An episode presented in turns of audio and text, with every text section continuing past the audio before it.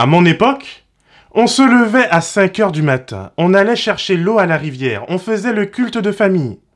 Matin et soir, au moins une heure à chaque fois, il y avait des chants, la Bible, et puis surtout, si tu n'as pas eu dès le biberon message à la jeunesse en bailler de mort, tu ne sais pas vraiment ce qu'est la vie.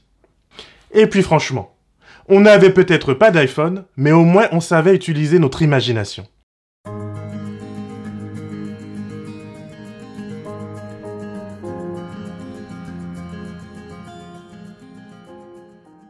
Bonjour et bienvenue dans cette nouvelle vidéo de notre série sur l'éducation chrétienne. J'ai vraiment apprécié le soutien public et privé que j'ai reçu sur ma dernière vidéo. Cela faisait un bout de temps que je souhaitais parler des idéologies qui nous influencent, sans que l'on comprenne exactement comment. Aujourd'hui, rassure-toi, je ne te parlerai pas d'idéologie, mais d'idées préconçues. Franchement, soyons francs.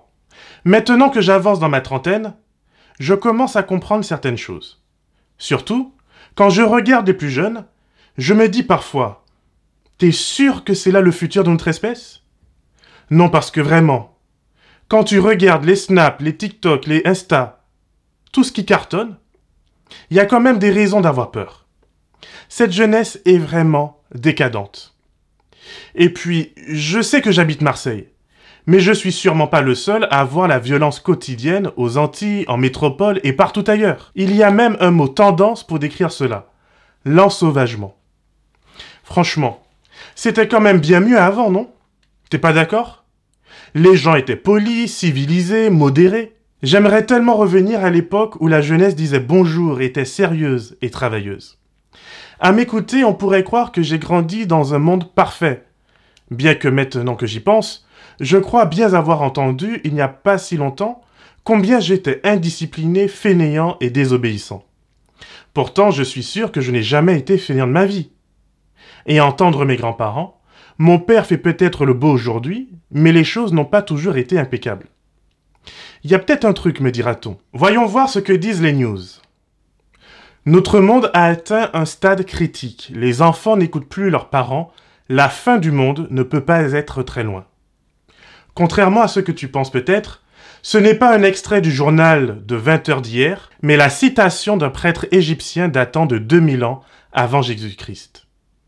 Ok, cela doit être une erreur, voyons voir. Je n'ai plus aucun espoir pour l'avenir de notre pays si la jeunesse d'aujourd'hui prend le commandement demain, parce que cette jeunesse est insupportable, sans retenue, tout simplement terrible. Il s'agit d'Hésiode, l'un des premiers poètes à avoir mis par écrit ses pensées. Bon après, t'inquiète pas, je suis d'accord avec toi. Hein. Juste deux vieux croutons qui radotent, c'est sûrement pas représentatif. On m'a toujours dit que les choses étaient bien mieux avant. Notre jeunesse aime le luxe.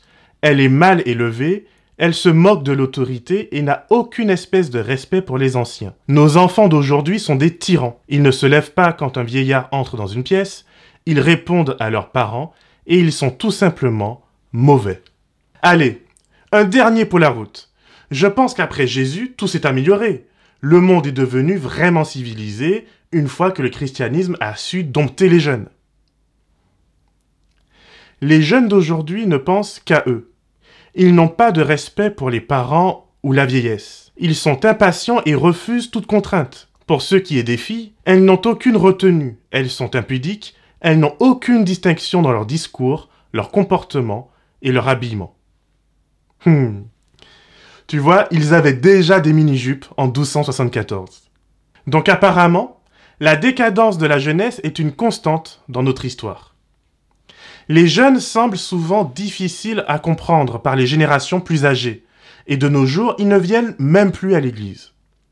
Tu te rends compte? J'ai vu le fils Millard dans un supermarché le samedi avec une vieille personne. Mais déjà, ma sœur, comment m'as-tu vu Et ensuite Bon, laisse tomber. Je viens de me rendre compte d'un truc. Et si le problème, ce n'était pas la jeunesse, mais le vrai problème, c'était moi Quoi Comment ça? Moi? Ben oui. Quand on vieillit, on devient grincheux. On devient une créature d'habitude et on supporte de moins en moins la spontanéité, les remises en cause et l'incertitude de la jeunesse. En parlant d'incertitude, On fait quand même un peu fort en ce moment. On ne cesse pas de leur dire qu'ils devraient arrêter de passer leur journée devant la PlayStation, qu'ils devraient sortir prendre l'air, et puis, juste après, on les confine. Franchement, on pourrait au moins essayer d'être cohérent. En réalité, la jeunesse n'est pas si décadente qu'on le pense. D'ailleurs, une part grandissante de la jeune génération souhaite revenir des excès de mai 68 pour vivre des choses beaucoup plus sereines et traditionnelles. Mais admettons que nous les adultes, nous ne leur laissons pas toujours un monde paisible dans lequel vivre. Entre les guerres mondiales et la destruction de notre planète, nous les mettons dans une posture précaire. Pourtant, la jeunesse, depuis toujours et à chaque époque, a de nombreuses choses à offrir. Dans sa lettre pastorale à Timothée, l'apôtre Paul l'invite à ne pas mépriser sa jeunesse, mais au contraire, à être un modèle pour les autres. Que personne ne méprise ta jeunesse. Sois pour les croyants un modèle en parole, en conduite, en amour, en foi, en pureté. 1 Timothée 4, verset 12. Ce passage est important puisque non seulement Paul s'adresse directement à ce jeune, mais il l'exhorte à faire des progrès, à être persévérant et à veiller sur lui-même. Ainsi, il pourra non seulement conserver le don de la grâce, mais être une occasion de salut pour ceux et celles qui l'écoutent. Nous oublions trop souvent que la sanctification est un processus, et que nous ne naissons pas saints, mais entièrement plongés dans le péché. Nous oublions aussi trop souvent nos erreurs passées, et faisons comme si elles n'avaient jamais existé. Pourtant, s'en souvenir nous permettrait peut-être d'être plus patients avec les autres, de considérer qu'un enfant, qu'il soit spirituel ou biologique, il ne fait pas d'erreur, il apprend. Le dernier conseil que je trouve pertinent dans ce passage, c'est l'appel de Paul à Timothée d'être entier dans sa tâche et de prendre les choses à cœur.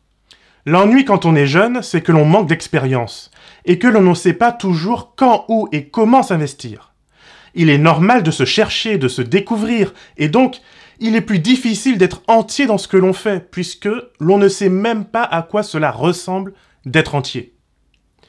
Pour nous aider, la Bible nous apporte d'autres conseils. Voici ce que dit le psaume 119 à l'individu qui cherche à bien agir. Comment un homme rendra-t-il pur son sentier?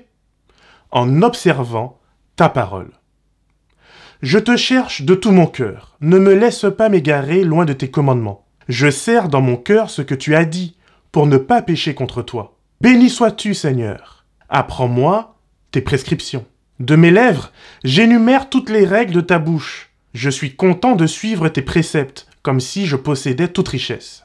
Je médite tes directives, j'ai tes sentiers sous les yeux, je fais mes délices de tes prescriptions, je n'oublie pas ta parole. Psaume 119, les versets 9 à 16. La Bible, ainsi que les personnes qui ont suivi ses conseils et qui portent du fruit, sont les outils utilisés par Dieu afin de conduire ceux et celles qui le cherchent. Comme un arbre planté près d'un courant d'eau, le jeune croyant grandit à son rythme. Notre monde court après des illusions, les lumières, la modernité, la postmodernité, la fluidité, l'information, et aujourd'hui, l'écologie. Toutes ces choses peuvent nous apprendre beaucoup, et nous pouvons devenir des acteurs importants et influents dans notre monde, comme Daniel et ses compagnons à leur époque. Mais le plus important, c'est de connaître le cœur de Dieu. La Bible invite les jeunes à se réjouir, à profiter de la vie et de leur sens. La joie est un thème central dans la Bible. Dieu souhaite que nous soyons heureux et heureuses. Dans Ecclésiaste 11 au verset 9, nous trouvons cette invitation. Jeune homme, réjouis-toi de tes jeunes années, que ton cœur te rende heureux pendant les jours de ta jeunesse. Suis les voix de ton cœur et les regards de tes yeux. Sache que pour tout cela, Dieu te fera venir en jugement. Ecclésiaste 11, verset 9. L'avertissement du jugement n'est pas un moyen de nous culpabiliser, mais simplement de nous rappeler notre responsabilité. Ma joie et mon bonheur ne doivent pas se construire au détriment des autres. Dieu reste un Dieu juste, et il souhaite que notre joie soit profonde et durable. J'ai constaté dans certaines églises que l'on a peur des jeunes, que l'on souhaite les contrôler et leur mettre une bride. Rappelons-nous que Jésus a pris l'exemple des jeunes enfants pour décrire les caractéristiques essentielles permettant d'entrer dans le royaume des cieux. La Bible nous invite à veiller les uns sur les autres, non pas afin de se surveiller et de se critiquer, mais afin de nous encourager à l'amour et aux bonnes actions. Je te propose que nous puissions arrêter de critiquer et véhiculer les préjugés qui dénigrent nos jeunes, mais que nous puissions les aider à grandir dans la vie, que nous puissions leur donner l'espace nécessaire afin qu'ils puissent grandir en stature et en grâce devant Dieu et devant les hommes. Faisons confiance à l'Esprit Saint, que si nous instruisons l'enfant selon la voie qu'il doit suivre, alors quand il deviendra grand, il ne s'en détournera pas. J'insiste sur la voie. Nous sommes appelés à montrer un chemin, pas à télécommander les autres. Nous n'instruisons pas les jeunes comme on le ferait avec des robots, mais nous leur transmettons des valeurs qui leur serviront de boussole. Dans le livre Conseils aux éducateurs, aux parents et aux étudiants, à la page 64, Hélène White déconseille d'élever les enfants au doigt et à l'œil comme on le ferait avec des animaux. Elle met en garde que les enfants élevés de la manière que nous venons de décrire seront toujours déficients au point de vue de l'énergie morale et de la responsabilité individuelle. Ils n'ont pas été habitués à agir d'après leurs raisons et des principes établis. Leur volonté a été soumise à celle d'autrui et on n'a pas fait appel à leur intelligence pour qu'elle se fortifie par l'exercice. J'insiste ici encore sur l'aspect d'exercice, qui inclut de permettre à celui qui apprend de faire des erreurs. Certains parents et certaines églises sont satisfaits lorsque les enfants ont été tellement assagis qu'ils ne réfléchissent plus. Cependant, cette victoire, si on peut considérer que c'en est une, sera de courte durée. De nombreux enfants paraissent bien élevés tant qu'ils sont sous l'influence d'une discipline donnée. Mais quand le système de règles qui les entourait a disparu, ils semblent incapables de penser, d'agir ou de décider par eux-mêmes. Ces enfants ont été longtemps soumis à une règle de fer. On ne leur a pas permis de penser et d'agir par eux-mêmes dans les matières où il aurait été hautement nécessaire qu'ils y soient entraînés.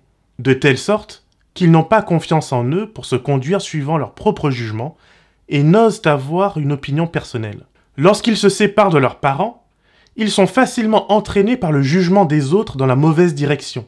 Ils n'ont pas de stabilité de caractère. On n'a pas fait appel à leur propre jugement pour autant que cela était possible. Aussi leur esprit n'a-t-il pas été convenablement formé et affermi. Ils ont été si longtemps sous le contrôle absolu de leurs parents qu'ils en sont entièrement dépendants. De nos jours, on fait des études coûteuses pour comprendre pourquoi nos jeunes quittent nos églises une fois qu'ils ne sont plus sous l'influence de leurs parents. Nous avons pourtant une part de la réponse sous nos yeux. Alors oui, faire confiance à des jeunes, c'est prendre le risque de les voir non pas se tromper, mais apprendre. C'est aussi accepter de bouger de sa zone de confort, arrêter d'être grincheux et s'ouvrir à l'action de l'esprit. Suivons le conseil de Paul et ne méprisons pas la jeunesse de ceux et celles que Dieu a placés sous notre responsabilité. Et surtout, n'oublions pas que nous sommes, nous aussi, les adultes, des enfants de Dieu. Aimons-nous donc les uns les autres, supportons-nous mutuellement et faisons de nos églises des lieux d'accueil et de développement d'une jeunesse qui sera en bénédiction pour le monde. Que le Seigneur te garde et te bénisse, et qu'il fasse de toi une source de bénédiction pour l'éternité.